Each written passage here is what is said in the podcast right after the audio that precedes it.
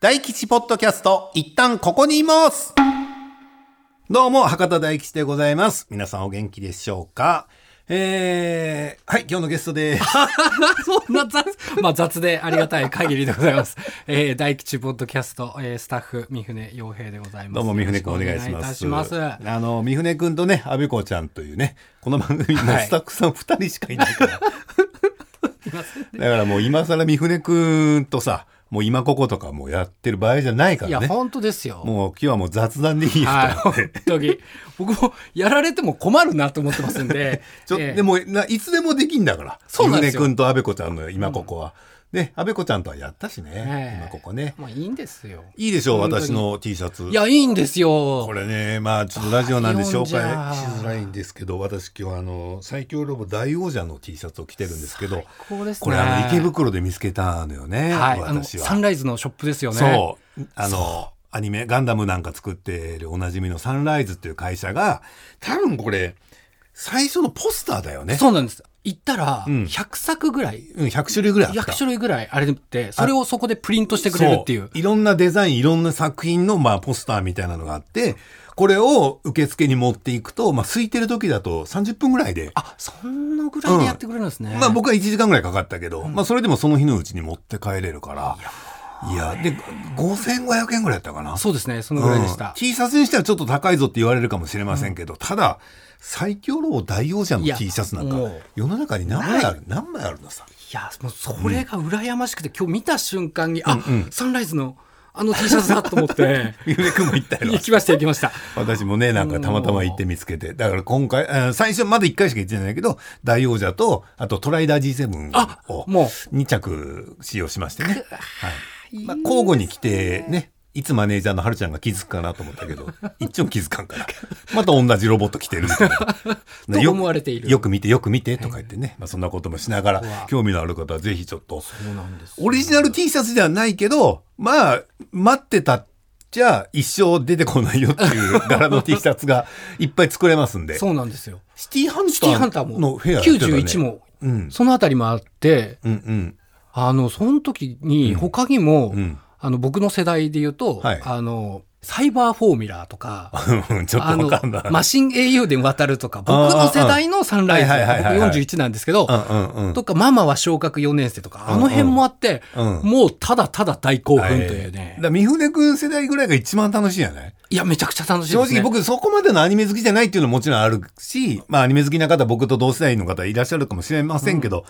僕はなんかカタログが100種類ぐらいあってさ、はいうわっと思って喜んでみたけど、うんやっぱもう前半の6ページぐらいでもう思い出がなくなるよあね、。マジっすかあパタッとそうなっちゃいますね。うん、それこそシティハンターとかは見てたけど、そこまで思い入れあるかって言われたら、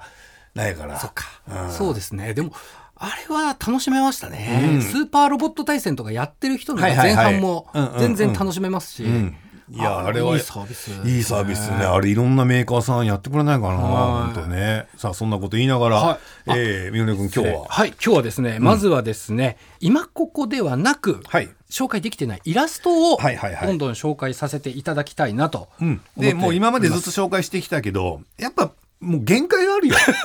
うん、イラストを声だけ、音だけで紹介するのはそうなんです。だからもうね、僕も感想をちょっと軽めに言います。ごめんなさい。もう言いたいこといっぱいあるけど、あんま長くなってもね、うん聞いてる方も全くわけわかんなくなるから。はいあとはもう公式ツイッターで画像はすべて上げますので、確認してください。はい。ではいははい。先じゃあ生行きまずまはしょうこ。ちらからお願いします。えー、東京都の桃太郎さんからいただいております。えー、初めてラジオにメールを送らせていただきます。がと都うござ内いますで大学生をしています。桃太郎と申します。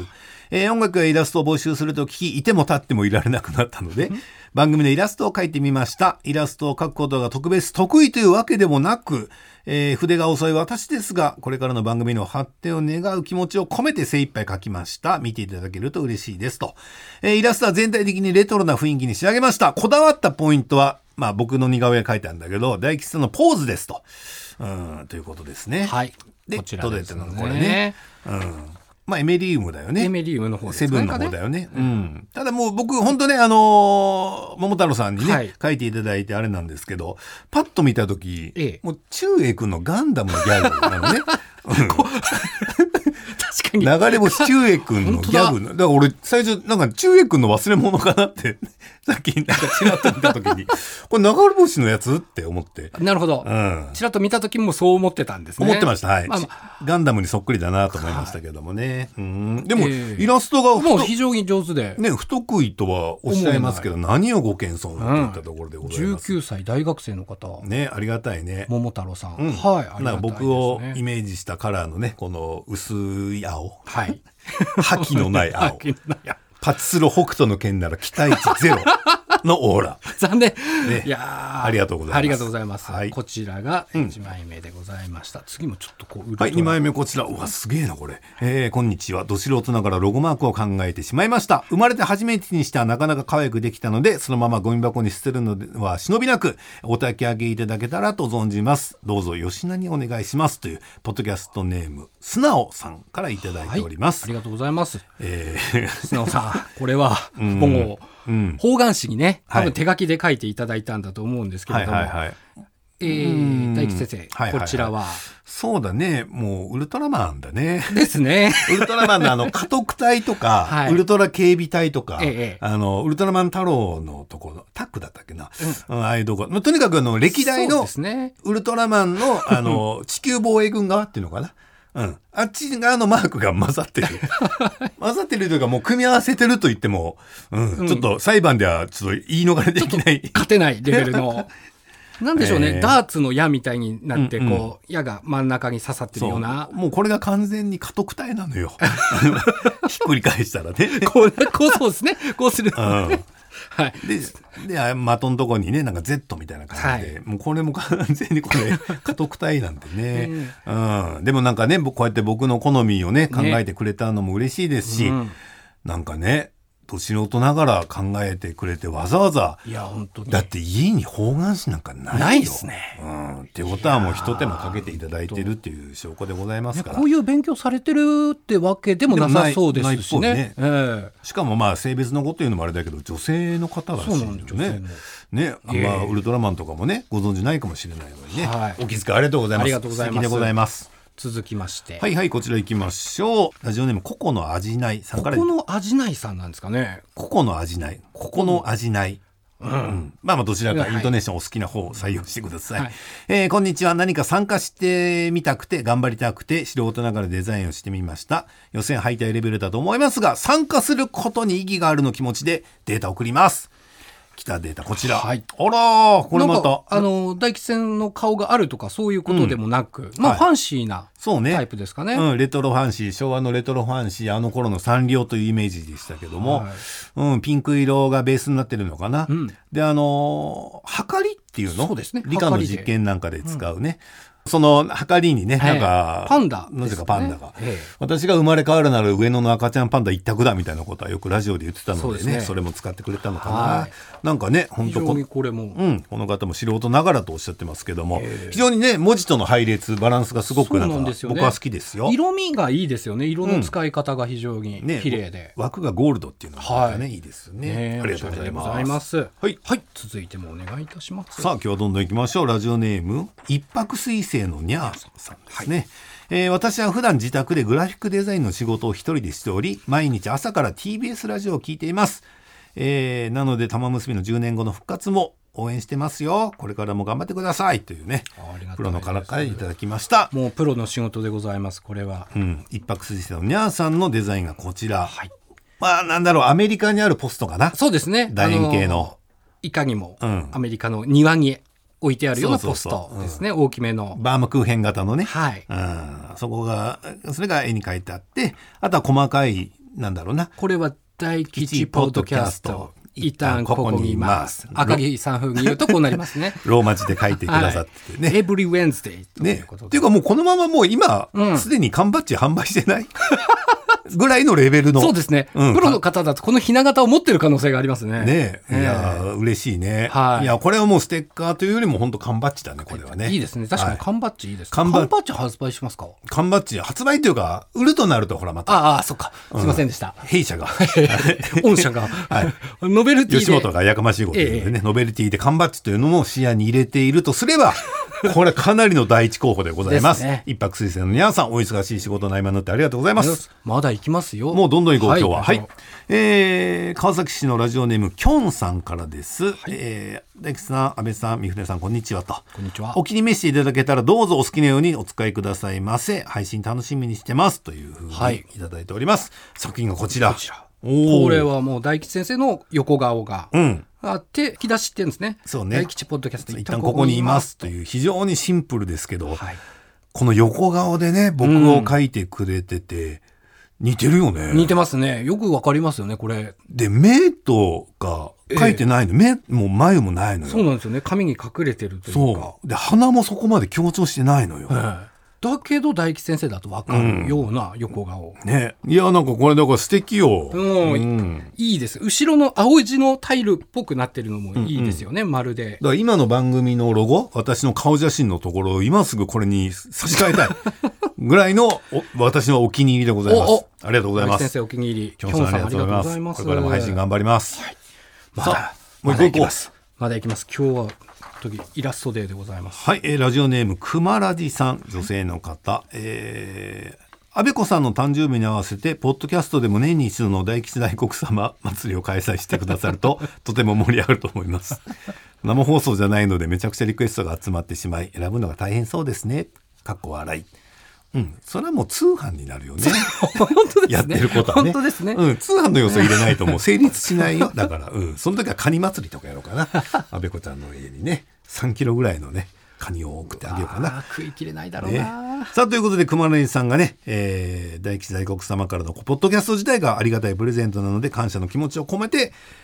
作りましたというデザインがこちら。はい大吉大黒大黒様様ねまさにイメージの。僕が大黒様の格好したのがイラストになってて、はい打ち手の小槌でなんかね、ほあの星が出ておりますね。はい、ここはキキララ要素を入れてくれあたのかななるほど、あうんそういうことですね。ね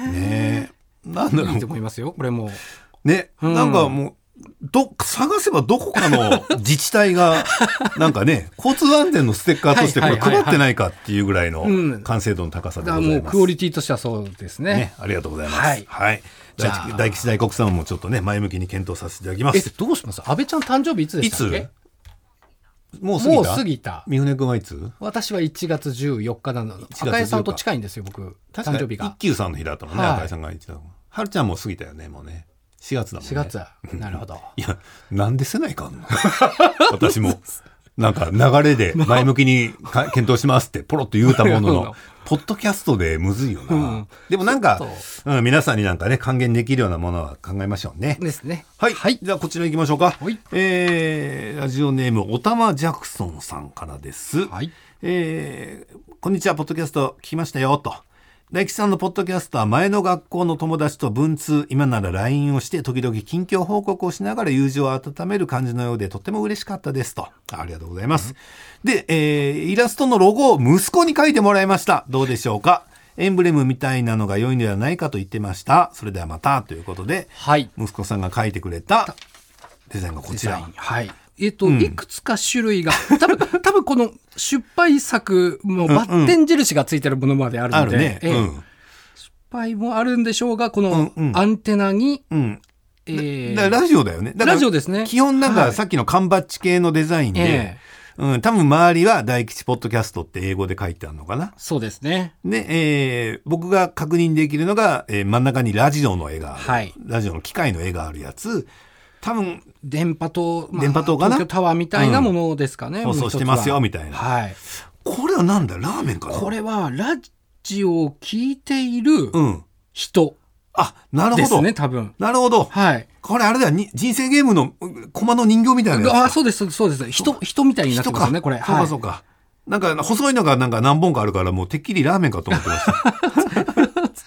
ねうん、多分そういうことですね。パーマー・ジャクソンさんね年齢が55歳とはい。いうことなのでね、ええ息子さんもまだ小学生中学生ぐらいなのかな。かもしれませんね。うんね、でもこうやってね、あの前回の配信のね音楽もそうでしたけどね親子で作っていただけるなんていうのはね、すごく嬉しいですそうね。ですね。なんこかういったのがうん、会話の一つのねえ、もうネタになればもうそれこれ以上の幸せはないでございあまりすがかとらうご。ざいます。はい、こちらの方もはね、しっかり目を通させていただきました。えー参考にさせていただきます。いもう少しで多分イラストもなるほど紹介しきれるかなと思っていますが、一旦今日はここまでぐらいで、ここましょうかはうんい、もうね、結構やったからね。多分あとうん。 1回2回やるとイラストもイラストも全部紹デ介スしローきれるかなとうん。ということで、えー今日紹介した、えーイラストはすべて番組の公式ツイッターにイラストを載せておりますので、ぜひ皆さんそちらの方もご確認くだはさい、い。フォローしていただけると嬉しいです。はい。よろしくでは、この後、お三願いしま船すくんとダラダラとおしゃべりします。はーい。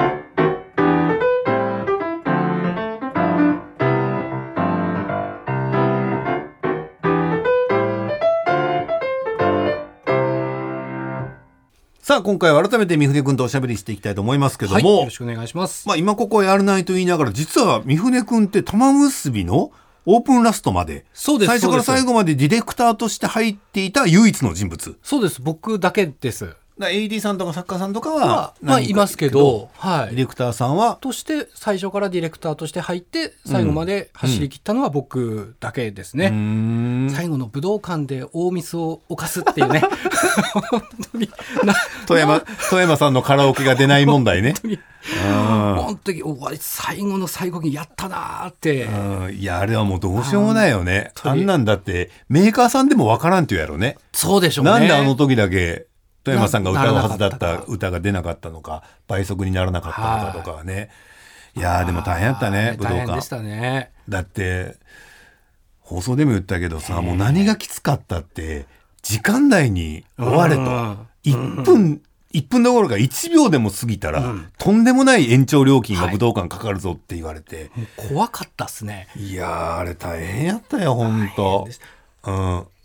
撤収も早かった。あー早くもう、そうか、日付またぐともう一日分やもんな。いやうんー、そうですよ。だから恐しった僕もそこまで、まあ、あれやけど、まあまあ、うある程度裏方に入ってた方なんで。そうですね。青木先生には会議にも参加していただきましたいやだもう頭ほん本と当抱えたよみんなやりたいことはわかるしさやらないかんことはわかるけど終わらんばいってそうこんなこの入らんばいこの構成じゃ終わらんばいこの時間読みじゃ終わらんばいってもうずっと言ってたような ね気が気がするけどもうみんな時間 が時間があって時間おね金が時間があってねその二つでしたね。でも本当勉強になったよ僕はだって普段は吉本というね、はいまあ、東洋一素晴らしい会社に所あ東洋属一しているのでね、はいうん 世界はまだ世界はまだウロとディズニーがいるから。ああなるほうど。ん 西野が倒し終わってから ね、うん世界一を名乗るのはね あーだからあの普段さ、えーイベントをやる時ももう全部セッティングが済んだ状態やし、はいそれこそ2月にええ福岡ドームやっ花て、大トンタクがあチケットの方はもうね発売予約はもう開始されてると思いますけフどァもニーでよろしいんですかね。ファニーかなファニーですねファニーなんかでやってますけどねはいだからね武道館であんだけ大変やっいたやかそうらですよ。で、マリンメッセ、福岡のマリンメッセっていう1万人規模の会場でもはいあんだけ大変やったんやから、い、や、ドームってこれどうなるんかねと思うけどね。ドキドキしますね。だってゲストさんの控え室1個作るのだけでも、言ったらお金がかかってくるじゃない、はい。うん。特に大物になればなるほなどるほど個室も必必要要ににななるるしし、でもいい個室かもしれんけど、舞台まで遠くてどないすんねん問題出たりとかするからね。でもそういうのも全部なんか、ああ、もちろん全部はわかんないけど、ああ、裏方さんってほんとこんな思いでいつも作ってて、当日設営して、打ち合わせして、いろんなところで調整してとかいうのは大変だな。うんですね改めて勉強させていただいた武道館の思い出ありますけども。三船君って玉結び始める頃って何年目やったの、玉結び始める頃が10年目とかですかねだから社員さんとしてはすごく乗ってきてる頃エース級のもう頃こう言ってはなんですが 言おう言おうえー、乗ってたと思いますね ちょっと待ってくださいああもうこうやってなんかポッドキャストとかに出ると調子に乗る癖があるいやいや今日もう自制心だからこそよそれでそ そう来なくちゃって感じ よどんどん調子乗ってる、ね、でもほら、あのー先週ね稲原さんが さこういう専門学校はどうかなみたいなことをおっしゃいましたけど三船君ももともとラジオパーソナリティになりたくてそうですね。そういう専門学校に行ったんだよね一応パーソナリティ、そうですね。ナレーターになりたかったんですよね。途中ナレー途ター中から。はい。うんうんうんでまあ、もっと元を正すと、うん声優になりたかったんですよね。ででも演技できないぞ。うんでも声使った仕事がいいぞ。うんうんラジオも好きだぞ。うんでもなんかそうじゃなく、うん。なんかもっとないか、んんナレーターいいぞドキュメントも好きだぞっていほううほうほうほう。ような流れだったんですよね。うん、それで山形から一年発起しそうてですね東京の専門学校入ってはい。でもナレーターには結局ならなかったのなれなかったのえー、慣れなかった、えっ、と、学生時代から、うんあの、ぬかるんだ学生時 代から、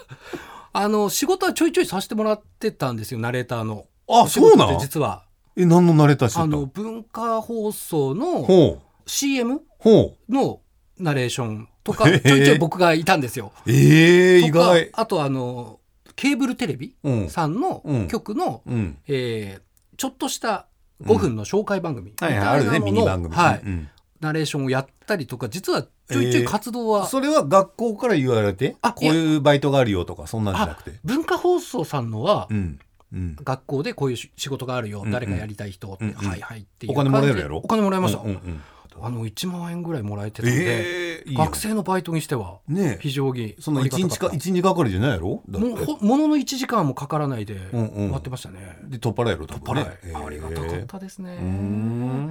ケーブルテレビはケーブルテレビは友達の紹介うんでやらないっていううんでも正直、うん声が高いというかああんりまりうんうん良くないなぁと自分的に思ってしまって、なんか思ってたのと違うなっていう違うはいうんうん改めて放送を見るとええなんかこれ違うぞ若造がやる仕事じゃねえぞって 思思ってしままって、う確かにね今ナレーターってねええやっぱ顔が見える方かええもうマジの一流の人しかおらんよえいねないです、もうあれの仕事ってすごいなぁと考えたらそうよねナはいレーターだけで食ってる人なんて食ってる人とんでもないよねでもない、うんあれはすごいことです、もう本当に、だからこれの世界なかなか厳しそうだぞということで、はいこの裏側に、そうですね途中で、うんあのそのぬかるんだ専門学校の先生に、ぬかるんでないめちゃくちゃ厳しいうん鬼のような男がいまして、うんその男がですね、うん、お前は本気でプロになる気があるのかと、ナレーターにナレーターに、うんうんナレーターの勉強もできて、うんうん裏方のこともできるところがあるが、うん来ないかとほ言われ、う、うんうん行ってみたら、うんめちゃくちゃ厳しい、あの FM 富士っていうところのほうラジオ番組を作るみたいな学生たちがうんうんみたいなのに入ってそれ事業の一環で授業じゃないんですよもうやりたいやつだけやればいいみたいなプロとして働きなさいってはこいと、うんあお金はもらえないんですけど、うんやんなさいとうん言ってそこで、うんなんかあのその人に言われた、うんあの僕あの生徒会長をしてたっていうあれがあるんですけど、はいはいは高校時代に、いうんその生徒会長してた時の一番の思い出が文化祭なんですよ。うんうんでお前制作やったら毎日お前文化祭だぞって言われて、あ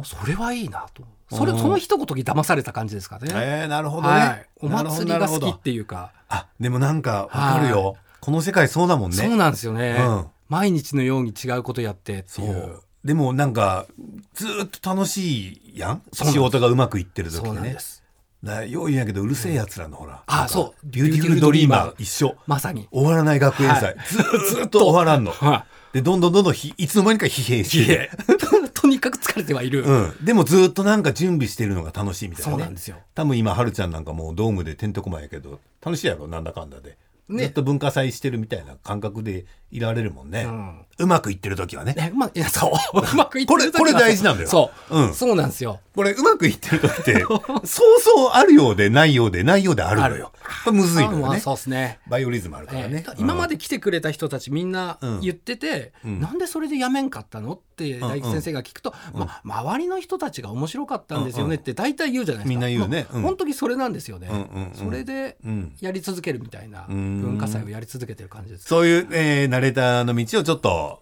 あ諦めてじゃないけど諦めっと諦めたんだと思いますねちょっと進路変更して、はい、裏方にちょ裏っ方にとがっつり、一番最初に入った会社は、ん、 TAC という TAC、はい B と S がないね、そうなんですうん、でもそこも一応まあ TBS グループ系の会社ではあったんですけど、うんそのラジオ専門の制作会社それで何年ぐらいやったの AD は AD は多分7年ぐらいは AD とディレクターを並行してやってる時代があるんですようん言ったらディレクターさんっていうのが番組を作る人じゃん、はいそうですね AD さんはそのお手伝いをする人じゃない、いつぐらいから自分の番組って持ったのディレクターやり始めたらもう入って半年早くないいや最初から毒まみさんだよさんのうんミュージックプレゼントのディレクターとして、うんすぐにうん半年も経たないうちにうんやってるんですよね。こおれー21歳ぐらいの時にはもうでも毒まむしさんやろ最初そうですねまむしさんでしたね。うんいやいや、いまだにお世話になってるので、んうん本当にもう20年来のお付き合いになってしまいましたけど、だって年の差だって相当もうそんな40、45ぐらい違いますね。もうちょっとお父さんとも呼びづらいよねもうもうおじいちゃんレベルですね。おじいちゃんだよねでも、あの一番最初に会った時が、まめさんがまだ60代、まだってこともないですね、うんうん60になりたてぐらいの頃かな、うんうんだったんで、うんああ、元気なおじいちゃんだな、みたいな。うーんもう好き勝手やるし この人はと思ってたのが最初のディレクター経験ですうね、ーんうんそっから順調なそっから順調だったかと言われると順調でしたねうーんもうすぐディレクター他にもディレクターやらせてあとは森本武郎さんの番組の AD やりながら、うんえーコーナーのディレクター取材行ったりとかうんもさせてもらってそれも1年経たないぐらいでやらせてもらって結構大御所の人とばっかやってるよねそうなんですよ若山源三さんそうですね A 六輔さんはいいや大沢ゆりさん、はいはいゆりさんもよ吉永小百合さんあそうですね吉永さんとはもう13年14年15年ぐらいになるかな今あで結構もうはいえじゃあ26のとこから26ですね三船君が26のとこからい吉永小百合さんと、のディレクターでやってますタモねリさんにバレたら怒られると思うようんそう確かに そうですだから結構若いうちに大きい大御所の方の番組をやらせてもらえたっていうの割とあれかも大きいねですねラジオの方が進んでるかもね、は若いディレクターさんっていうあはいだけで言うと、いえやマジで吉永小百合さんのロケをえはい2 5六6のディレクターが回すなん て多分ないよ。多分ないですよねそれはもうちょっとセミリタイアした人が、はいなんかね別荘地から戻ってきます。ええええええ吉永さん私とロケをぐらいのなん か僕の勝手なイメージやけどそうですねこの前ねあのニノさあんニのノさん番は組い出てたけ面ど、白かったですね多分あれも若いディレクターさんもちろんいると思うけど、うんその後ろにはセーフティーネット何枚も貼ってたと思う。大勢の大人たちが多分うん、じゃないと多分ないよ。動いてたと思いますね。ねでも、だまラジオならではかもね。あ、そうですね。でもすごいよね吉永小百合さんがはい認識してんだよ、三船君のこと をそうですね。たまに俺考えたらなんかゾッとするぐらい嬉しい時あるんよあ吉永小百合さん俺のことは分からんけど例えばはたいたけしさんも、はい俺のこと知ってんだよあ、ねあ、そうですよね。っていう話そうです。そうですあ、なるほど。さんまさんも僕のこと知ってるし、はトンネルズさんもダウンタウンさんも俺認の識ことされて知ますっよてるのよこれすすごごいいな、すと思ごっいてですね。いくらかもらえないかなこれでって 思うよ何の、何のお金が、どこからどう動くの誰かいくらかちょうだいよっていうぐらいの異様な気がするんやけど、確かに。で、それでずっと、三船くんがこの業界入って20年ぐらい20年です。 20年はい。どうですかこの20年で、環境は、ラジオは。あもう、めちゃめちゃ変わったんやあ。な。めちゃくちゃ変わりましたねう。ん。中のすごい細かい話していいです昨か日もうそういうのしようよ。ポッドキャストなんだ。そかう今ありますあの、機材の歴史がら。うん。あありますよね。あ、もちろんもちろん。はい、うん機材が、うん僕が入った時って、うん。うん。もう大昔から使われていた多分本当昭和60年代からあ昭和60年代じゃない、えー、1960年代から使われていたうん6ミリテープうん。という、あのいわゆる本当にカセットテープの中身みたいなものなんがか、でっかいリールでリーこルう、はい二つのリールでこう、ぐるぐる回すやつね。ぐるぐるうんうんあれがうん。うん。録音する時のはい基本、うん。これですうん。であの生放送中もそれで BGM とか流します、うん。みたいな時代が2000年代の前半まだ使ってたんだ使ってました、うんうんで MD もありました、うんうん MD でジングル SS はいはいはい。出すうんうん。で BGM は CD、うんうん。えー、とで DAT っていうなんかあソったねニーが出したデジタルオーディオテープ、うんうんうん。あれであの全体の番組の放送を収録してるみたいな、うんうんうん。そんな感じから僕の時代は始まって、でうんうんそこから、うんまず次6ミリテープっていうのがなくなって、今度うん MO っていうほうあのなんていうんですねあのディスクのフロッピーディスクのお化けみたいなのうんを差し込んでうん出すそれに音を入れるっていう、はい一般的にあんま使わないやつ使わないやつです、うんうんうんはい、がデジタルになってきて、うんうんで、まあ、MD が消えて、うんうんであの指でパッて押すとはいはいなはいんか出るみたいな、うんうんあのポン出しのうんなんかすごいのができたりとか、うんアイしていいアイ iPod みたいなやつ iPod 言っまたあらまあまあ今はもうね、うんあの iPad みたいなのもできましたし、はいいはいはいはいろいろそこの、うんだからほぼ全部のうんあの録音機材なりなんなりがうんうん扱えるうん最後の世代だと思っ てます、本当にどれが来ても大丈夫どれが来てもも大丈夫だってあのリールの時ってさ、はいテープの時ってさ本当にテープ切って編集しなかあったテープ切って編集してましたそれなんか僕も90年代見てたんだよね、ん福岡のラジオ局いやいやいやもうもうバリバリねテープの時代だと思いま聞す、きながらね、はいこの辺かなっつってそうそうちょきちょきちょきちょき切って編集テープで貼ってねでも今はもうほんとねねえそれこそパソコン1個ありゃそこですねどこでもねそれこそテレビの世界でも昔は編集っつったら編集室ではいやんなきゃいけなかったけど今もうパソコンでで込んで、やってるからね、はい、ぶっちゃけ『アメトーーク』とかでもそうやからねああ本当ですか、うんあそういう大きなこれももう本当番組ポッドキャストここだけの話ですよあの名物プロで梶さんが使ってる iPad やったかな、パソコンがなかなか古いやつ動きますいやだからもうちょっと新しいのに買い替えてくれりゃいいのになテレ朝持っていながらっ局の支給のパソコンなんですねねやつともうんえていうかね『アメトーーク』やったら最新のえでいややいや本当ってそうやん、はでもそういう環境で本当僕が見た感じよ、はい放送今日放送日ですよねっていうやつを昼ぐらいまだやってるもんねあ結構ギリギリまで粘って編集されてるんですね、でいそれは今までやったら編集してはいはいやんなきゃいけないから、うんうん今もう自分もの目の前でできるから収録に立ち会いながらこう編集しながらっていうおーギリギリ最後までできるからとか言っててそれやっちゃいますねでもいねやだから働く方ははある意味たまったもんじゃないよね、いどこでも仕事ができるようになってしまったというなんか悪い方でもありますねたまったもんじゃないよね、うんマジでねすごいよね本当にそうですねだってこういうポッドキャストだってさ、ええ本来ならこういうスタジオじゃないと撮れないはずなんだよあそうそうそうですそうでしたマイクのそうで音し質なんかもうね悪くて当たり前やったはい今も高性能だもん高ね。性能です外で撮りに行こうと思ったって綺麗に撮れますからね今、うん、いつだって楽屋で撮ろうともできまうん撮れすからね、るでしょはいで映像もそうよあの GoPro っていうあねー芸能人の人がたまに持ってるちっこいカメラ、はい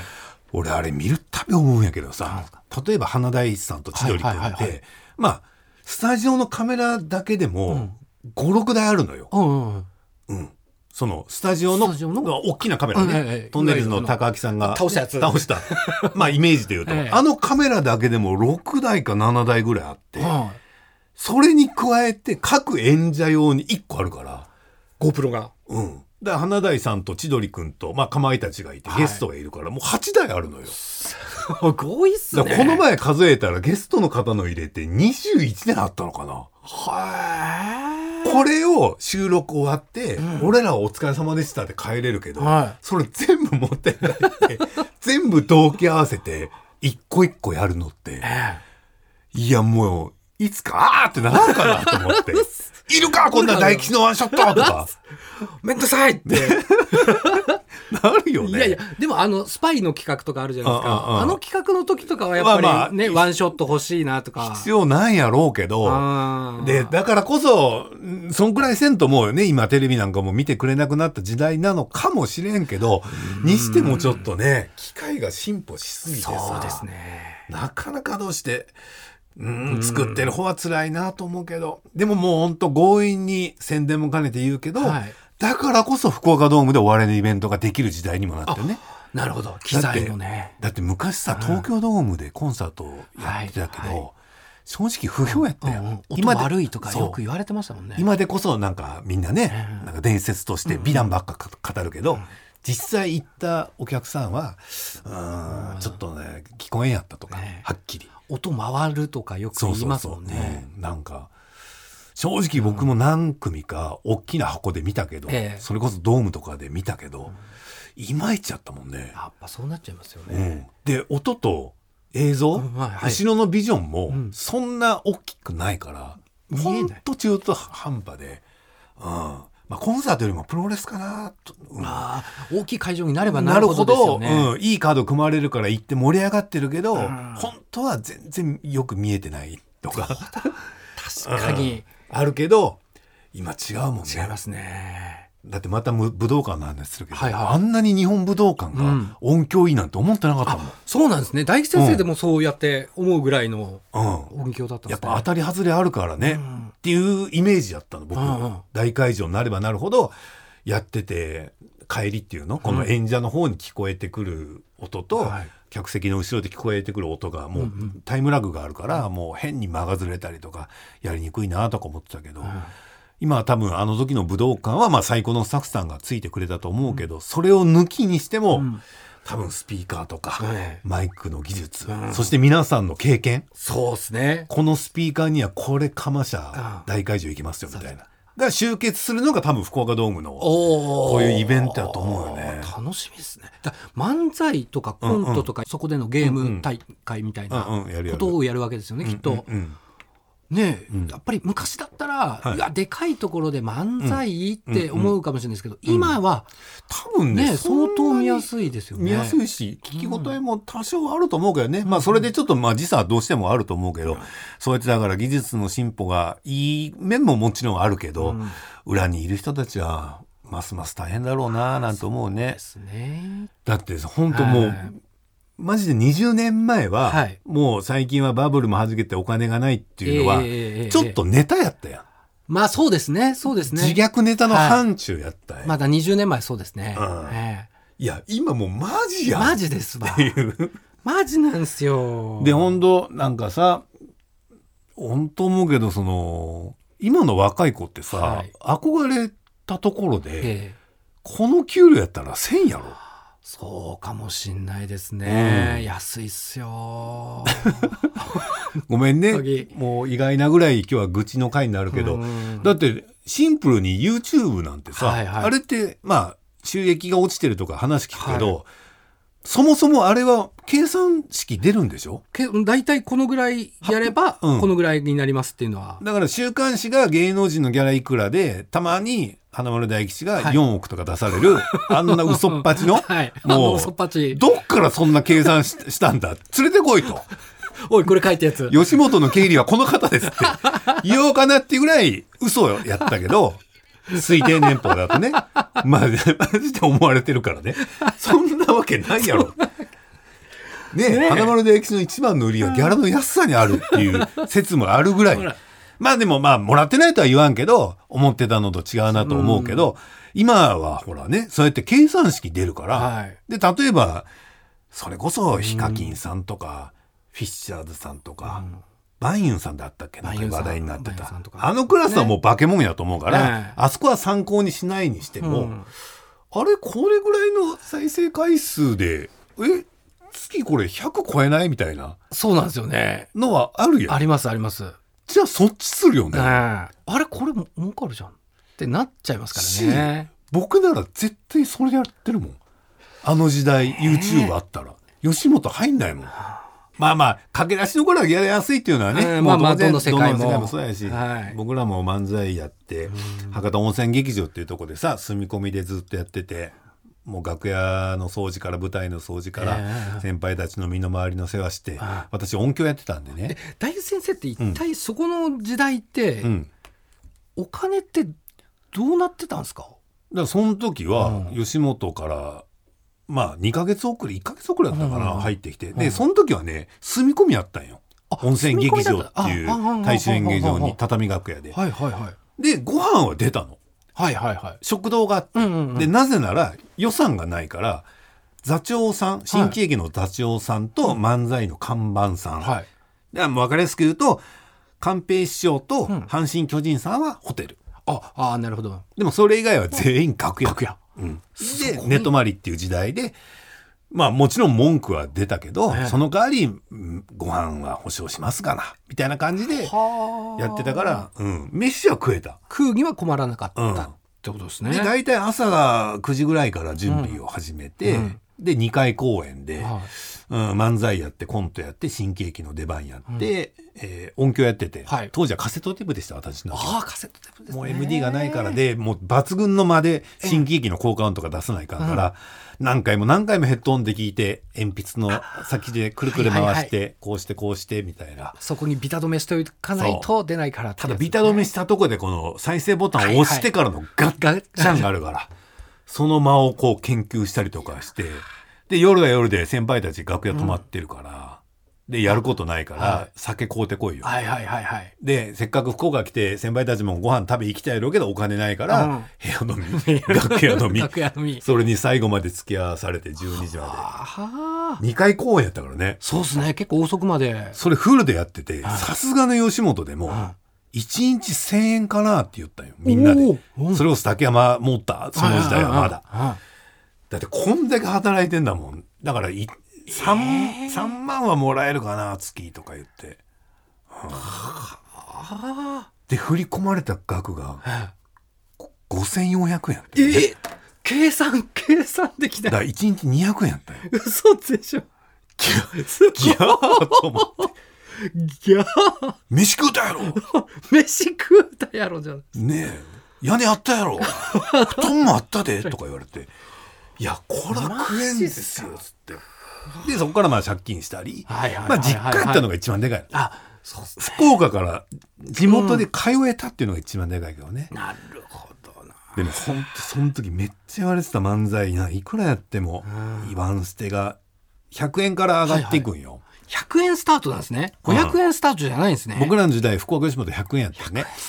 で、えーでも、まあ、新喜劇、あの、博多温泉劇場の頃は200円っていうのは、ちょっと会社もすまんなとは言われてた。は本い当言うはいはいと。こんだけやってごめんなとうんうんうん。ただ、今思えば、キャパ200人ぐらいしか入んないの。いでい、チケット1人2000円やったんよ。だかうんうんうんら満帆に入れたって、もう知れてるのね。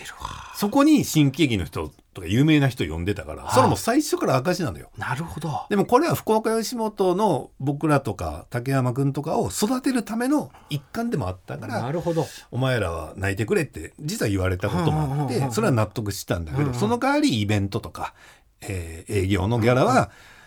その代わり笑い取れば取るほど売買ゲームやでっていう。夢のある感じそうで言われてますねで、1回目の舞台、イベントが100円やったんだよ。はいで、次から倍やって言われてお。お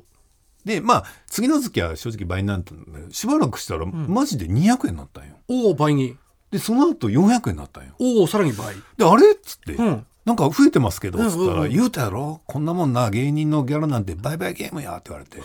マジで、すげえすげえ次800円になったんあよあ。で、いよいよ、おおお、あれ、桁変わると思ったら、大台がはいそっから、また、ちょっと下がったりとか、下がるんですか 500円とか800円の間をうろうろしだして、 500から800のはい間を、結果800円でビタ止まりしてた。あれ、だから、売買ゲームの話は、どこに行ったんでしょうつったら、お前が、先月の言われるイベントなん、なんぼやったやって言われて、あ、800円です。何分やったよ、まあ、漫才の、何分のネタやとか言われて、10分です。時給に計算せえって言